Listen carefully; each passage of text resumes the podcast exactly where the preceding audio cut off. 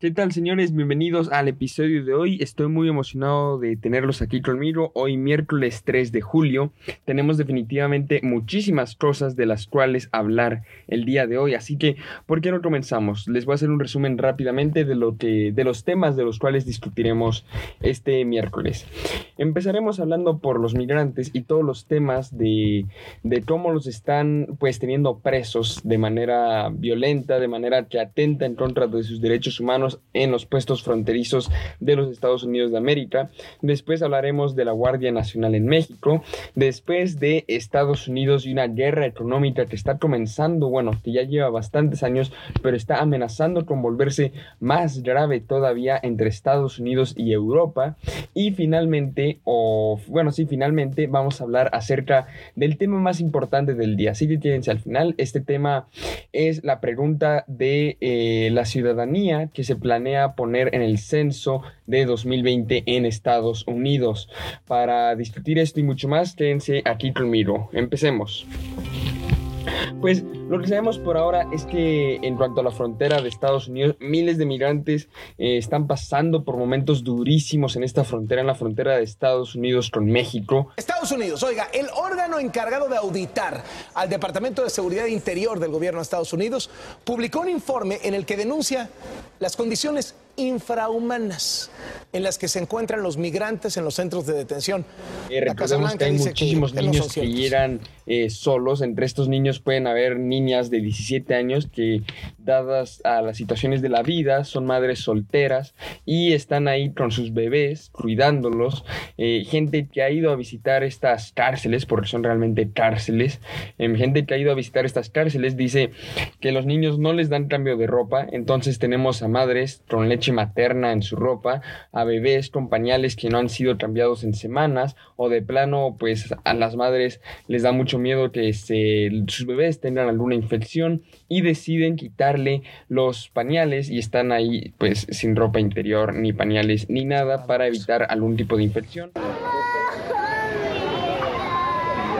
Este es el sonido del llanto desconsolado de niños que Se presume, o se sabe más bien de seguro, que a estos niños les dan una un sándwich de boloñesa al día. A cada niño un sándwich de boloñesa al día. Entonces muchísimos están desnutridos. Niños eh, cuentan que en la noche se despiertan, se levantan con hambre y no pueden dormir. Eso además del frío. Los niños de estas cárceles humanas em, llaman a eh, estas cárceles las llaman el refrigerador humano por todo el frío que hace en las noches. Recordemos que a pesar de estar en lugares como Texas, Nuevo México, que más que nada son desérticos, en el desierto en las noches normalmente hace mucho frío. Esta información que les estoy contando me viene del New York Times después de que se filtró información del Departamento de Seguridad Interior de los Estados Unidos. Em, así que es una eh, es información, disculpen, bastante verificada, bastante honesta, que podemos saber con certeza que la situación que pasan estos niños, los cuales muchos se enferman porque de verdad llegan con la ropa, no les cambian, no hay medicinas. Em, eh, eh, muchísimos están enfermos ya. sabemos que varios mueren guatemalteco de tan solo dos años de edad falleció en Estados Unidos después de enfermar mientras estaba bajo custodia de autoridades migratorias de ese y esto es supuestamente mientras esperan a que em, les den su, bueno, al menos inicien su proceso de entrada al país como refugiado. Aunque no lo crean, de verdad lo pueden investigar. Hay niños de 3, 4 hasta 5 años, o bueno, obviamente más grandes, que tienen que ir a testificar ante un juez por sí solos, sin la, sin la compañía de ningún adulto y en casos extremos sin la compañía de ni siquiera un abogado, tienen que ir a testificar por qué quieren entrar a Estados Unidos, por qué su vida corre riesgo en su país de origen. Imagínense a un pobre niño de tres años que de seguro apenas sabe hablar, o no sabemos tan radicales, imagínense a un niño de siete años teniendo que explicarse. Es una vergüenza, es una verdadera vergüenza que existan estos abusos, abusos a la decencia humana en supuestamente uno de los países más desarrollados del planeta. Lo que no es, es un misterio. No es un misterio por qué está sucediendo esto. Ya lo hemos hablado en varios episodios de este podcast. La razón por la que hay tantos migrantes tratando de llegar a Estados Unidos, sobre todo del Triángulo Norte de Centroamérica, es por la larga historia de intervención estadounidense en estos países, en El Salvador, en Honduras, en Nicaragua y en Guatemala. La larga historia de intervención estadounidense en estos países ha provocado pues una desestabilización. Y como ya lo he dicho en estos episodios, ¿Qué, a, ¿Qué puedes hacer cuando a tu hijo lo van a obligar, porque lo obligan de verdad, a unirse a una mara y a tu hija la van a obligar a prostituirse? En el último abuso me violaron 12 hombres con exactitud. Quedé inconsciente. Era lo peor en mi casa, en mi cama, frente a mi hija. Pues no te queda de otra y te vas. Y les voy a decir un dato les voy a contar algo que de verdad les va a dejar la piel chinita y pues no, no se vayan a querer matar después de este dato, no vayan a querer suicidarse, pero sí dan ganas pues de irse de este planeta. ¿Están listos? Es un dato muy fuerte. Tenemos, eh, se destruyó, se destruyó, no recuerdo, creo que fue Político quien lo destruyó, la verdad no recuerdo exactamente qué medio periodístico lo destruyó, pero sí es uno de total confianza, que existe un grupo con miles, no cientos, miles, decenas de miles de miembros, que se llama algo como I'm 11.5, no acuerdo cómo es, I'm 11 algo. Ese código, el código que sea, que no me acuerdo exactamente cuál código es, es el nombre de los, de los eh, agentes de frontera que existen en Estados Unidos, los que se encargan de evitar que alguien entre a Estados Unidos de manera ilegal. Y tienen este grupo donde comparten pues cosas bastante gráficas. Es un grupo privado en Facebook que nada más puedes entrar después de verificar eres un agente de frontera, un agente fronterizo en Estados Unidos, pero alguien se logró filtrar y compartió las imágenes de adentro del grupo. Vemos cosas muy fuertes como burlarse de los niños que están teniendo poco que comer. Em, incluso ponen la foto de esa foto famosa de hace unas semanas, em, creo que incluso de hace una semana nada más, donde tenemos al papá migrante y a la hija en pañales todavía ahogados en el río y la comparten no para burlarse, pero sí para hacer capital político, diciendo que están muy limpios para estar ahogados, que normalmente las personas que se ahogan en el río Bravo son más, están más sucias, y entonces que podría ser un complot por parte de los demócratas. No son mis palabras, son palabras de este agente fronterizo que comparte la imagen en el grupo. La verdad, bastante enfermo, bastante enfermo que se burlen em, de, la, de la gente que está pasando por una situación desesperada, que son todos los migrantes que están pasando por una situación bastante desesperada. Y uno se pone en dudas, bueno, más bien se quitan todas las, se quitan todas las dudas cuando, cuando te piensas, oye, si odian tanto a los migrantes, obviamente estos pobres migrantes, niños de todas las edades, están pasando por momentos tan duros en la noche donde nada más les dan una cobija de aluminio. Hay que entender algo estos niños no son criminales. Ellos, mm, o sea, piensen bien y acuérdense, ustedes de, no se acuerdan qué estaban haciendo cuando tenían 8 años. Ustedes no son capaces de tomar decisiones grandes. Estaba viendo un cómic que me pareció bastante interesante, que se llamaba Elecciones de Verano. Y ponían a un niño en Estados Unidos y a la mamá diciéndole, ok, hijo, ¿quieres ir al campamento de verano? ¿Sí o no? Ponían al papá en Europa diciéndole a su hijo, ok, hijo, ¿quieres ir a Suiza o a Francia? Y ponían a alguien en El Salvador diciéndole a su hijo, ok, hijo, ¿quieres quedarte aquí en El Salvador y que violen a tu hermana y tú te vuelvas alguien de la Mara para que no maten a toda tu familia? ¿O quieres hacer un viaje de miles de kilómetros súper peligroso donde te pueden violar, secuestrar, matar, descuartizar em, y probablemente termines en una cárcel para humanos. Y esa es la realidad. Por mucho que duela, esa es la realidad a la cual se están enfrentando eh, una grandísima cantidad de migrantes que tienen que eh, hacer este viaje realmente por sus vidas, porque es imposible llevar una vida en el Triángulo Norte de Centroamérica. Y bueno, hablando de este tema, tenemos a la famosa Guardia Nacional en México, que ya se ha desplegado para poder cuidar la frontera sur en este la frontera sur de México con Guatemala. Este domingo ya formalmente inicia eh, la operación de la Guardia Nacional. Supuestamente esta Guardia Nacional va a ayudar, y ya lo está haciendo, según palabras de Donald Trump, a que menos migrantes lleguen a la frontera estadounidense. Recordemos, la solución final no debería estar en militarizar ninguna de las dos fronteras. La solución final debe estar en mejorar las condiciones de vida en los países centroamericanos. Eh, todo el dinero que se está gastando en la Guardia Nacional para tenerla en la frontera, todo el dinero que se está gastando en un muro que Trump dice que está haciendo, debería estarse gastando en el Triángulo Norte Centroamericano. Les aseguro que eso traería mucho mejores frutos. Pero bueno, Hablemos de la Guardia Nacional en México. Ya me estoy desviando de tema. Mis disculpas. Em, entiendo que México es uno de los países más violentos fuera de guerra a nivel mundial. Entiendo que se requieren medidas radicales para poder solucionar esto. No, sobre todo en momentos como justo ahora, cuando sabemos que junio fue el mes más violento en toda la historia de nuestro país. Ojo ese dato, junio del 2019 es el mes más violento en toda la historia de México. Por favor, tomen un segundo para absorber eso, absorber esa información, listo.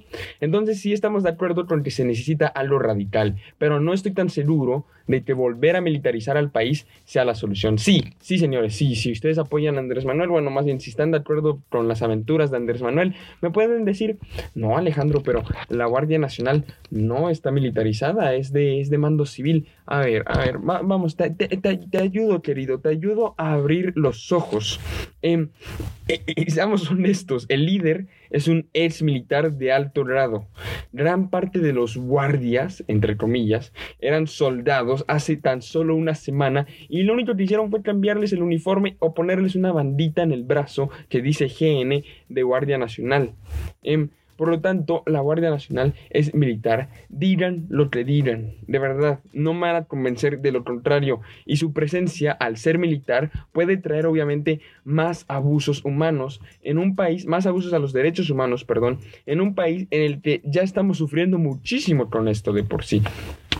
Hoy en la mañana vemos, por ejemplo, a policías, a los policías federales comenzando una protesta en la Ciudad de México. ¿Qué tal, Carlos? Te saludo con gusto desde el interior del centro de mando de la Policía Federal, en donde esta madrugada más de 1.500 elementos activos y efectivos de la Policía Federal tomaron estas instalaciones de manera pacífica. Han tenido mesas de acuerdo para ver qué es lo que van a... No quieren ser militarizados y esa es lastimosamente la posición del país. Bueno, más bien, por suerte, esa es la posición del país, que no queremos ser militarizados. Ya con el tonto de Felipe Calderón en el 2006 aprendimos que militarizar al país no es una opción, no es lo correcto. Y ahorita Andrés Manuel, que llegó prometiéndose algo diferente, que hay videos de él diciendo que no va a militarizar al país. No vamos a reprimir al pueblo con el ejército. No es para eso el ejército. Vamos a enfrentar el problema de la inseguridad y de la violencia atendiendo las causas Está haciendo lo mismo, nada más que con otro nombre. Pero bueno, vamos a seguir hablando acerca de política internacional. Ahora un poquito de economía. Estaremos hablando de Estados Unidos contra Europa. Y es que déjenme les cuento un poquito acerca del tema que está sucediendo desde el 2004. Desde el dos, bueno, para tengo que darles un poquito más de, de contexto. Existen dos compañías eh, manufactureras de aviones grandísimas a nivel global. Tenemos Boeing por una parte que es de Estados Unidos y por otra parte tenemos a Airbus que le pertenece a Europa como conjunto. Em, desde el 2004, Boeing de Estados Unidos, Boeing, lo digo como si fuera algo de saltar, me disculpo por eso, pero no lo puedo evitar.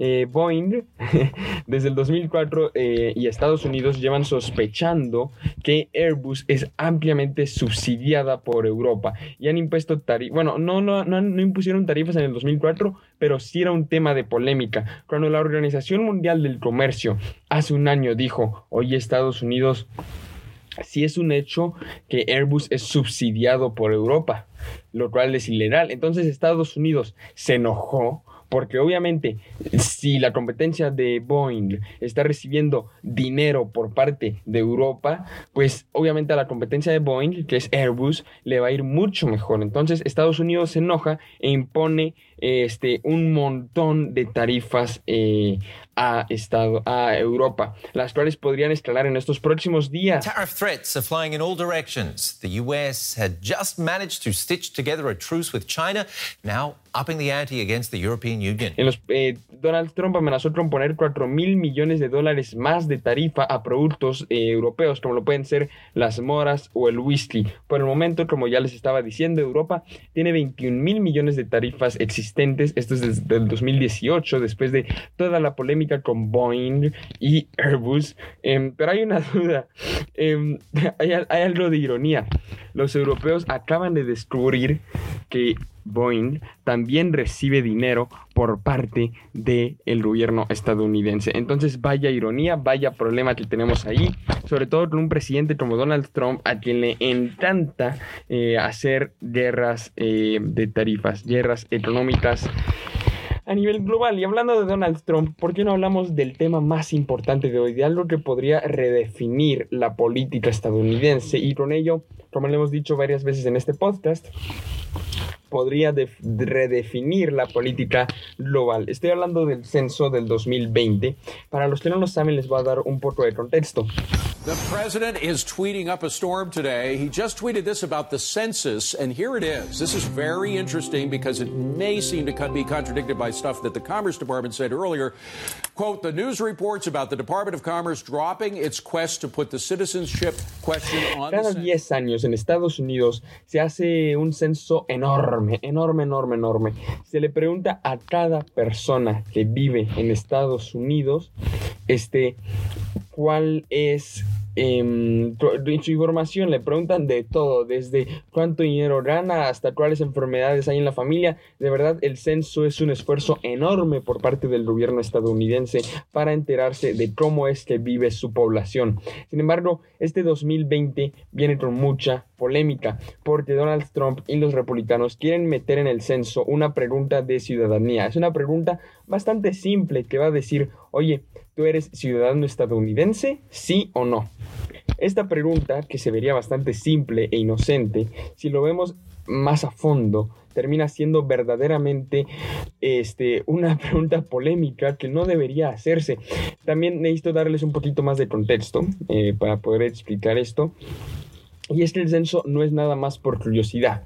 El censo es muy importante porque se usa para decidir hacia dónde va el dinero y cómo se definen los distritos electorales. Entonces hagan de cuenta que dicen, ok, eh, este, este distrito electoral tiene 5 mil personas, entonces vamos a darle menos poder en el colegio electoral. O dicen, ok, este distrito electoral tiene 30 mil personas, entonces vamos a darle más dinero. ¿Ya me entendieron? Mientras más gente tengas, mejor te va a ir en cuanto a los distritos electorales o a los counties.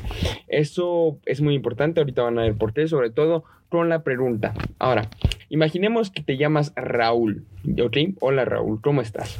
Ahora, eh, tú estás viviendo en Estados Unidos eh, bajo eh, dudosa legalidad. O sea, estás realmente, pues como se dice aquí, estás de mojado allá en Estados Unidos, eres ilegal y te puede echar eh, la, patrulla fronteriza o el, ¿cómo se llama? El ICE te puede echar cualquier día. Y llegan a tu puerta y te dan un papel donde tienes que poner si eres ciudadano estadounidense o no obviamente por puro miedo no vas a contestar esto. Te va a dar muchísimo miedo. No lo vas a contestar, no eres bruto, lo vas a tirar a la basura y vas a fingir que nunca te llegó. Ok, ahora también veamos otros datos. Es muy conocido en Estados Unidos y, bueno, y en política estadounidense que los distritos con más inmigrantes son más demócratas. Entonces, si los inmigrantes no están queriendo llenar el censo, eso significa que los distritos demócratas van a aparecer en el censo, en el censo va a aparecer que los distritos demócratas tienen menos personas de las que realmente tienen. ¿Ya ven para dónde voy? Si el distrito demócrata parece tener pocas personas, entonces eh, les van a dar menos dinero, les van a dar menos importancia en el colegio electoral por los próximos 10 años. ¿Por qué? Lo vuelvo a resumir muy rápidamente para los que no lo han entendido, que debe haber alguno por ahí, no te culpo, es algo complicado. Em,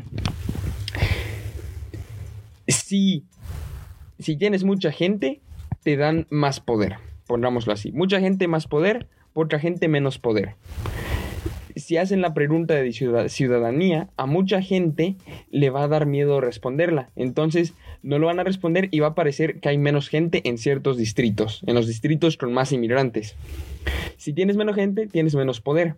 Los distritos con más inmigrantes normalmente son demócratas. Entonces, probablemente los demócratas son los que terminarían teniendo menos poder en Estados Unidos. Es por eso que se quiere evitar esta pregunta. Pero ojo, todavía no llego al colmo del asunto, todavía no llego a lo más importante. Porque Donald Trump y su partido republicano han estado luchando desde hace mucho tiempo para poder incluir esta pregunta, mientras los demócratas han luchado por no hacerlo. Llevan tanto tiempo peleando por esto que el tema llegó a la Suprema Corte de Justicia de los Estados Unidos fue aquí donde se pusieron a pelear pues más duro entre ellos dos y este, llegaron, los republicanos y les dieron razones. La verdad las desconozco, no sé por qué las desconozco, las debería conocer, pero le dieron razones a el Tribunal, a la Corte de Justicia Suprema de Estados Unidos de por qué esta pregunta sí debería aparecer en el censo. El tribunal, lo la Corte revisó las razones y dijo eh, ayer, ayer dijo esto, no, estas razones no son válidas, em, la pregunta no se puede incluir a menos que me des otras razones para poner la pregunta en el censo. O sea, me están entendiendo, la Corte necesita razones que parezcan válidas para poder preguntar si eres ciudadano o no. Ayer los republicanos dijeron, ok, no, eh, eh, ya, está, ya está siendo muy tarde, ya tenemos que imprimir las preguntas del censo, em, ya no surge imprimirlas, ya no vamos a pelear más por esto. Y ayer Donald Trump, no más bien hoy Donald Trump sale y pone en Twitter que él sí va a incluir esa pregunta en el censo, cueste lo que cueste, y que no le importa lo que la Corte Suprema de Justicia diga em, acerca de este tema.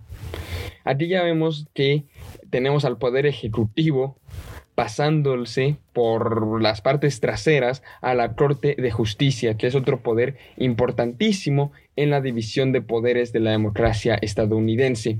Cuando el poder ejecutivo, o sea Donald Trump, decide no hacer caso a una orden directa de la Corte de Justicia, de no poner la pregunta en el censo, a, a, a menos que le den mejores razones, está realmente en riesgo la democracia estadounidense. Yo creo que estamos viendo la primera amenaza directa a la democracia tan fuerte de Estados Unidos. Después de dos años y un poquito más en el poder, Donald Trump al fin está logrando hacer temblar a los demócratas, no al partido, sino a los demócratas, a los que creen en la democracia estadounidense.